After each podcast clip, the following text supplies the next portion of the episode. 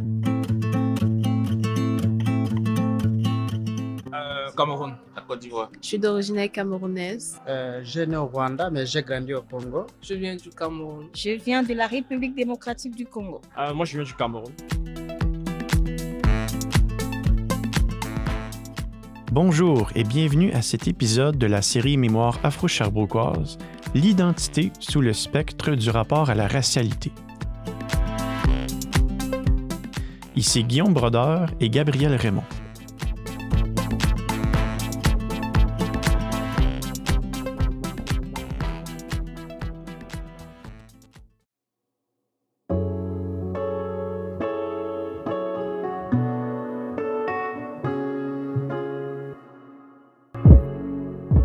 La rage quand j'imagine mes ancêtres aux eaux. Les frissons quand je suis la seule qui pleure dans ma classe. Encore. Les vérités sont compliquées, les clichés sont stables. Dites-moi pourquoi je me sens si mal dans ma peau. Vrai négro comme Sankara, Lumumba ou Aimé Césaire. J'irai à l'université. J'aurai des connaissances, je protégerai mon crâne avant qu'on me bourre la cervelle, que je choisisse la sociologie comme la politique, comme la philosophie. Je parlerai de droit africain.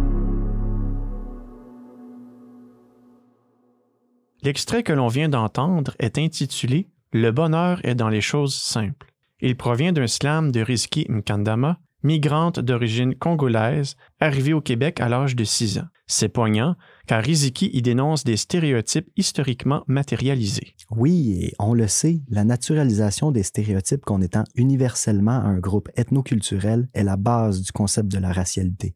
C'est un construit préalable, défini par des clichés, qui amène à concevoir de façon immuable l'identité culturelle d'un autre groupe. En effet, quand une personne fait l'expérience de la migration, elle est d'autant plus confrontée à sa propre altérité. On peut prendre ici l'exemple du récit de vie de M. Patrick Dramé, professeur au département d'histoire de l'Université de Sherbrooke, lorsqu'il a quitté son Sénégal natal. Je m'appelle Patrick Dramé. Donc, moi, je suis professeur au département d'histoire ici de l'Université de Sherbrooke. J'y enseigne depuis 2006. Et puis, je suis originaire du Sénégal. Puis, j'ai quand même eu deux parcours migratoires premier parcours en France et puis deuxième parcours euh, au Québec. Donc premier parcours, premier moment de ma vie où je quitte mes racines, je me déracine, je quitte mon pays d'origine, mes parents, ma famille et je me retrouve à Paris du jour au lendemain. Euh, J'avoue que c'était quelque chose parce qu'au début, quand je partais, j'étais content. Mais quand je me suis retrouvé dans l'avion tout seul et que j'atterris à Paris, que je suis tout seul, écoute, là, j'ai commencé à réaliser que, ouh, il y a quelque chose qui a changé dans ma vie. Et là, j'étais vraiment en larmes là parce que, écoute, euh, pour la première fois de ma vie, j'avais à l'époque 22 ans, euh, 20 ans. C'était quelque chose. D'ailleurs, j'ai une phrase que je dis souvent et ça fait rire beaucoup mes étudiants. J'ai découvert que j'étais noir lorsque je suis arrivé en France. Parce que pour la première fois, je suis minoritaire. Donc, écoute, moi, la première sensation que j'avais, c'est que j'avais l'impression que tout le monde me regardait. Et c'est là où vraiment l'altérité, la couleur blanche et la couleur noire, la différence, c'est là où je l'ai vu. Le parcours migratoire de professeur Dramé pourrait s'inscrire dans une histoire plus globale qu'est le récit diasporique où l'expérience de l'exil va de pair avec la recherche d'une vie meilleure. Dans ce parcours migratoire, où les personnes immigrantes doivent composer avec un rapport à l'autre, mais aussi à soi, un tumulte de valeurs peut survenir. On imagine cependant qu'un choix comme celui-ci pourrait mener à un tiraillement au niveau des valeurs et de l'identité. C'est également ce qu'on peut comprendre dans le récit d'Aïssé Touré, infirmière clinicienne et cofondatrice de Black Estrie. Je suis née à Paris, à Argenteuil plus précisément, c'est la, banlieue parisienne. Euh, et puis, euh, donc, je suis née en 1989 dans une famille sénégalo-malienne avec des parents euh, immigrants qui ont quitté euh, le Sénégal et le Mali pour venir s'installer euh, en France. J'ai baigné dans une culture très diversifiée où en fait j'ai grandi dans un, comme je disais, c'était une banlieue, donc j'ai grandi avec des gens qui venaient d'ici et d'ailleurs. J'avais autant d'amis français que de portugais, d'arabes, de, maghrébins ou d'africains. Donc j'ai toujours grandi dans une certaine diversité culturelle qui fait que bah, la différence, moi je connais pas ça. Parce que souvent les gens me mettent l'étiquette aussi franco-française, donc ils se rendent pas compte, ils, ils, pensent pas que finalement je danse les danses traditionnelles de chez moi, je parle ma langue maternelle, puis je cuisine, mais mieux qu'une sénégalaise, ça je peux vous le dire. donc euh, des fois c'est c'est difficile, je pense, pour eux de, de m'identifier tout simplement. Mais c'est quoi cet ovni là? Parce que euh, elle est un français vraiment euh, de français de souche, mais finalement elle danse sur du djembé. Puis euh, elle cuisine aussi, puis elle sait faire autant des lasagnes ou un, gratin dauphinois qu'un mafé ou un thieboujet du Sénégal.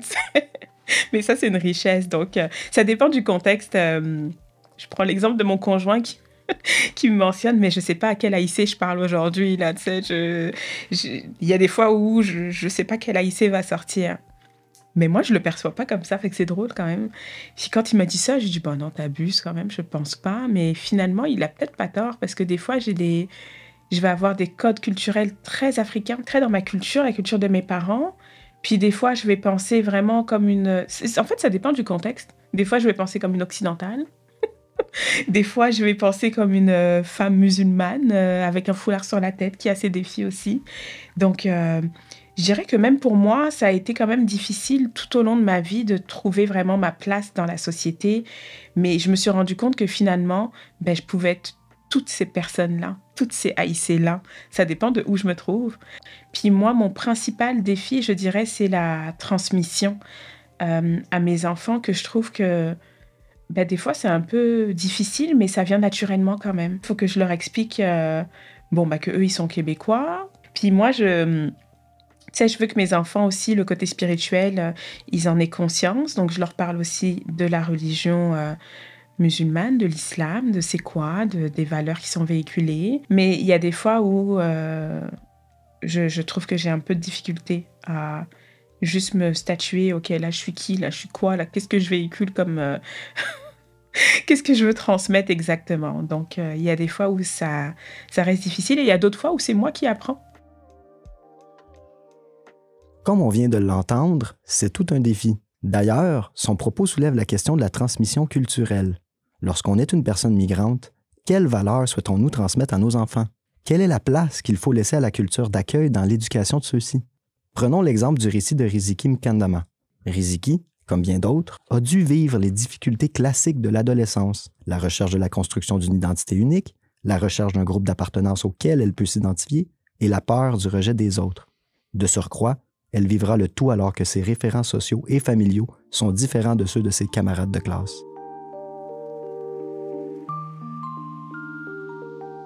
quand t'es petite, et moi j'étais juste, j'ai tellement eu de, la chance, j'étais dans des, j'étais, bon, chance, c'est un grand mot là, mais j'étais dans des quartiers défavorisés toute mon enfance. Fait que quand t'es dans un quartier défavorisé, souvent c'est pas nécessairement que des blancs, puis souvent ça veut dire que l'école aussi c'est une école défavorisée, puis là ben il y a beaucoup de personnes qui ne sont pas blancs. Donc la partie euh, t'es différente ou t'es étrangère, tu la ressens moins, puis t'as plus d'espace pour être juste une personne qui joue au soccer, sans que ça soit, mettons, si tu cours très vite, c'est pas parce que t'as des gènes d'Africains, c'est parce que t'es Riziki qui court très vite. Évidemment qu'il y a des, des choses que j'ai vécues par ici, par là, et des au primaire. Tu vois, la, la, la, partie d'avoir des lunchs pour euh, le dîner à l'école. Ma mère, elle a jamais fait ça de sa vie, tu comprends? Des petites lunchs avec des petits jus, puis le petit sandwich pour que ça soit placé d'une certaine manière, dans un certain contenant, à une cer- tu le manges à une certaine... Tout ça, c'est plein de trucs que, genre, qui rendent... Ça rend dingue, tu comprends? Mais moi, fille de 10 ans, j'ai besoin d'avoir la boîte à lunch qu'il faut parce que sinon, tu vas pas... euh, tu vas pas avoir une, belle année, tu vas pas avoir une belle, une belle rentrée. J'ai besoin que dans mon lunch, ça sente pas euh, le congolais, là, tu comprends? J'ai besoin que euh, y ait un sandwich placé d'une telle manière comme j'ai vu dans telle émission parce que sinon, tu vas te faire regarder, tu comprends? Puis je me rappelle, la première semaine, ma- nous, d'habitude, on mange, on mange tous ensemble en communautaire. Fait que ma mère, elle a vu qu'on était tous dans la même école, elle a fait un gros batch de riz avec un, du jus comme à diluer, genre. Euh, elle avait mis des, cuillères dans un gros truc. Et là, fait quand on est arrivé à l'école, ben les, euh, surveillantes ont dû placer une table juste pour ma famille, euh, genre en plein milieu, qu'elle a chauffé, genre, on a, elle a chauffé tout le gros truc de riz, puis elle a dû nous mettre, genre, le, jus dans des, verres, comme, comme si on mangerait à la maison. Mais ça, tout le monde nous regardait, puis je me sentais, je me sentais tellement pas bien. Puis tout ça, c'est parce qu'on n'a pas la même culture. L'histoire racontée par Riziki nous montre bien comment un simple repas peut devenir un marqueur culturel. Ici, même si Riziki aime la nourriture de sa mère, même si elle aime les traditions congolaises entourant les repas, elle ne veut pas être la cible d'une stigmatisation. Il y a un mélange d'identité qui se produit. C'est une idée qui est d'ailleurs très présente dans le témoignage de la professeure émérite et spécialiste de l'identité et de l'interculturel, Michel Vatz-Laroussi. Euh, personne ne porte une culture de manière euh, stricte. Hein. On est habité hein, par des cultures, mais par celles dans lesquelles on est né, on a été élevé, par toutes celles qu'on traverse. Donc tout ça nous habite, ça fait des tout très différents hein, d'une personne à l'autre. Et donc on, peut même, en tout cas difficilement parler de groupe culturel. Hein. Il y a des caractéristiques, mais souvent justement quand on tient compte du genre, quand on tient compte de l'âge, quand on tient compte euh, de toutes sortes d'expériences de vie euh, que, les personnes peuvent avoir, eh bien à ce moment-là, ça, ça peut changer beaucoup la façon dont là où les cultures vont nous habiter. Ce qu'on comprend, c'est que l'individu, quel qu'il soit, est bien sûr formé de plusieurs facettes qui se juxtaposent et qui créent une forme d'unicité qui nous distingue par rapport à l'autre. Identité de genre, nationale, culturelle, linguistique, professionnelle, religieuse. Oui, et dans le cas des personnes migrantes surtout, l'identité est amenée à évoluer, voire à se transformer selon le degré d'exposition de ces personnes à la culture d'accueil. La façon de penser, de voir les choses vont finir par changer. C'est d'ailleurs ce qu'exprime la professeure Vatslaroussi. En fait, euh, ce qui est vraiment important aussi, par, exemple, on parle de la culture familiale, mais euh, pour avoir beaucoup travaillé là-dessus, les, familles aussi changent. Hein, donc, euh, personne reste le même. Entre autres, dans l'immigration, tout le monde change. Hein. Donc, on peut pas dire, ah, les enfants changent, mais eux, les parents, ils restent dans la culture d'origine. Non, tout le monde change, mais à sa façon et à son rythme. Mais là, il va falloir prendre en compte des rythmes qui peuvent être différents, mais surtout pas figés l'un ou l'autre membre de la famille, soit dans la culture d'accueil ou dans la culture d'origine. Personne n'est figé dans une culture et les cultures elles-mêmes changent énormément. Hein. Ce qui se passe, je sais pas, euh, euh, en République démocratique du Congo aujourd'hui, ça n'a rien à voir avec ce qui se passait voilà 20 ans. Si on est dans un village, si on est dans une ville, etc. Si on va plus loin, l'identité répond à des besoins. Le besoin de singularisation, le besoin d'appartenance, le besoin d'avoir une identité claire, absente de préjugés. Tout ceci permet de se sentir bien dans sa peau, donc d'avoir une image positive de soi et de son groupe d'appartenance. Dans un contexte migratoire, les personnes migrantes peuvent se sentir exclues dans la communauté d'accueil. Obtenir une identité sereine peut s'avérer être un défi en soi lorsque l'on doit intégrer les cultures du nouveau pays et conserver celles du pays d'origine. Même qualifier quelqu'un d'immigrant, c'est lui imposer une identité. On impose les croyances d'une personne à une autre. On revient justement au principe de la construction de la racialité, où le regard des autres est déterminant. On en voit l'effet dans le récit de Riziki, où elle raconte s'être fait imposer un stéréotype qui amalgame personne noire et drogue, ce qui a été une expérience douloureuse pour elle. Moi, je viens, je viens d'un quartier défavorisé. J'aimais beaucoup le basket. La musique que j'écoute, c'est pas nécessairement la même musique que mes amis.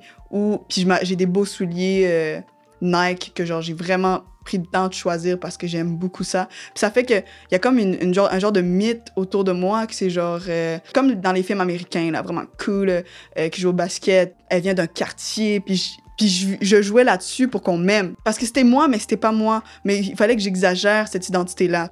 Puis c'était comme une, identité qu'on me voulait, qu'on me donnait. Euh, il fallait que je, keep up to it. Ce qui est fou, en secondaire 1, ça c'était le, un des chocs qui m'a rendu. Été vraiment très triste après ça. J'étais plus la même. Je parlais plus aux gens de la même manière.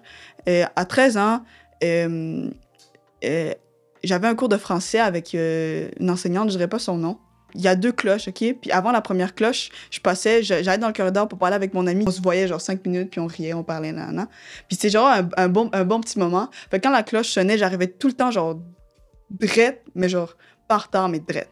Puis là, la prof, puis j'arrivais, puis c'était en après-midi, fait que j'étais fatiguée, puis je m'assoyais dans son cours, puis c'est juste genre, genre, je vivais, je vivais pas un bon moment. Puis euh, elle, savait que je revenais tout le temps, genre tout le temps, à chaque fois, je revenais dr- droit, droit, puis elle me voyait dans le corridor en train de parler avec mon ami. Là, une fois, euh, je suis rentrée dans son cours. Après ça, genre peut-être genre 10 minutes après, j'ai demandé si je peux aller aux toilettes. Elle m'a dit, OK, je suis allée aux toilettes. Je marchais pour aller aux toilettes. Et là, je vois qu'elle me suit derrière. Fait que là, je me tourne, je suis comme, ah, bonjour, nan, nan.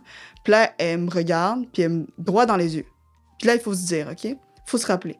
Je suis une fille de 13 ans, euh, je porte des petites jupes, euh, je suis noire dans un collège privé, puis je suis une fille de 13 ans. Là, elle me demande, elle me regarde droit dans les yeux, elle me demande, Riziki, est-ce que tu vends de la drogue? Là, il faut quand même remettre en contexte. Je suis une fille de 13 ans dans un collège privé. Quels sont les paramètres pour qu'elle pense que moi, une fille de 13 ans dans un collège privé, vendrait de la drogue? Puis la réponse est très facile, tu vois. Mais comme moi, moi là, j'ai continué à me poser des questions, à me dire, mais qu'est-ce que j'ai fait pour qu'elle elle pense que je vends de la drogue? Puis aussi, comment ça se fait qu'elle pense que je vends de la drogue? Puis est-ce que c'est de ma faute? Mais qu'est-ce que j'ai. Pourquoi Chloé, à côté de moi, elle, fait... les mêmes niaiseries que moi? Elle se fait pas demander si elle vend de la drogue. Qu'est-ce que j'ai fait pour. Ben, c'est juste parce que je suis noire qu'elle m'a demandé si je vendais de la drogue. Pour favoriser une intégration plus douce et moins choquante, il est important d'avoir des lieux sécuritaires, parce que même si l'identité est intime, elle se construit entre le soi et l'autre. Il existe des endroits par excellence où l'on peut faire des rencontres interculturelles à Sherbrooke. Le Festival des traditions du monde en est un exemple. Il y a un cadre sérieux pour créer le dialogue. Black History est un autre exemple d'organisme qui permet de créer des lieux de rencontres interculturelles en Estrie. Le but est vraiment de créer des ponts, des maillages interculturels pour rassembler le monde en organisant des activités inclusives. C'est un vecteur de médiation à but non lucratif qui a pour mission de mettre de l'avant la communauté afro-estrienne. Le professeur Dramé mentionne également l'importance de dynamiser la diaspora sénégalaise. En tant que membre de cette communauté à Sherbrooke et au Québec, il s'y implique activement afin de favoriser une dynamique positive au sein de celle-ci. Dans une perspective plus historique, on peut inscrire Richard Weston dans cette fameuse histoire diasporique. Sherbrooke est une ville qui de tout temps a été traversée par des hommes et des femmes afrodescendants, qui, comme M. Jean-Pierre Le Glounec, professeur d'histoire à l'Université de Sherbrooke, le mentionne, ont laissé des empreintes noires sur leur passage. Il est toutefois important de noter que Richard Weston n'est pas la première personne noire à laisser une trace dans la ville. Mais inscrire Weston dans la très longue durée de l'histoire noire au Québec est plus que nécessaire pour détruire la pensée qu'ont de nombreuses personnes en ce qui concerne l'arrivée et l'enracinement des communautés noires. Au 19e et au début du 20e siècle, les personnes noires sont susceptibles d'altérisation, une altérité qui est amplifiée par le constant portrait d'être des individus sans histoire. C'est ainsi que le grand récit blanc fige les personnes noires dans un statut d'altérité, les reléguant à une représentation stéréotypée qui ne permet pas l'évolution et le changement au fil du temps. Lorsqu'il parle de Richard Weston, professeur Le Glounec souligne que construire la race pour les hommes noirs, c'est leur enlever leur histoire.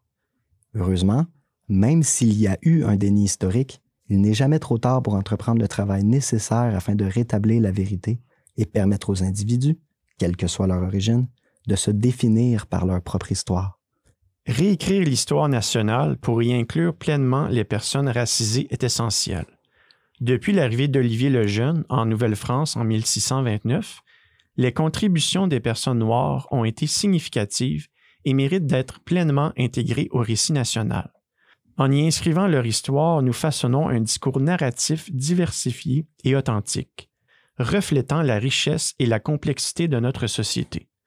C'est en reconnaissant et en célébrant la diversité de nos parcours collectifs que nous pourrons véritablement construire une mémoire nationale inclusive. La professeure Vatsla-Roussy va dans le même sens. Elle souligne que réécrire l'histoire est un exemple concret du rôle de médiateur que peut prendre l'historien. En intégrant ses perspectives variées, l'historien agit comme un catalyseur, cherchant à faire converger ses récits vers une histoire commune qui résonne avec l'ensemble de la société québécoise. C'est un processus qui demande un équilibre délicat entre la précision historique et la création d'une narration inclusive qui satisfait le plus grand nombre possible.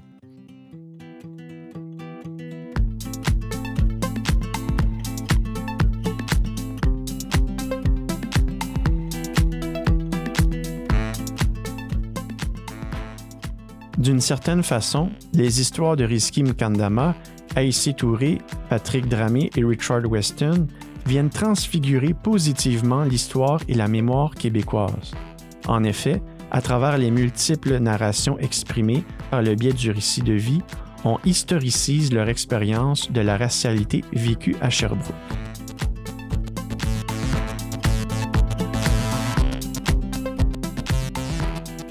Avant, j'étais québécoise d'origine euh, congolaise. D'autres fois, j'étais canadienne d'origine congolaise.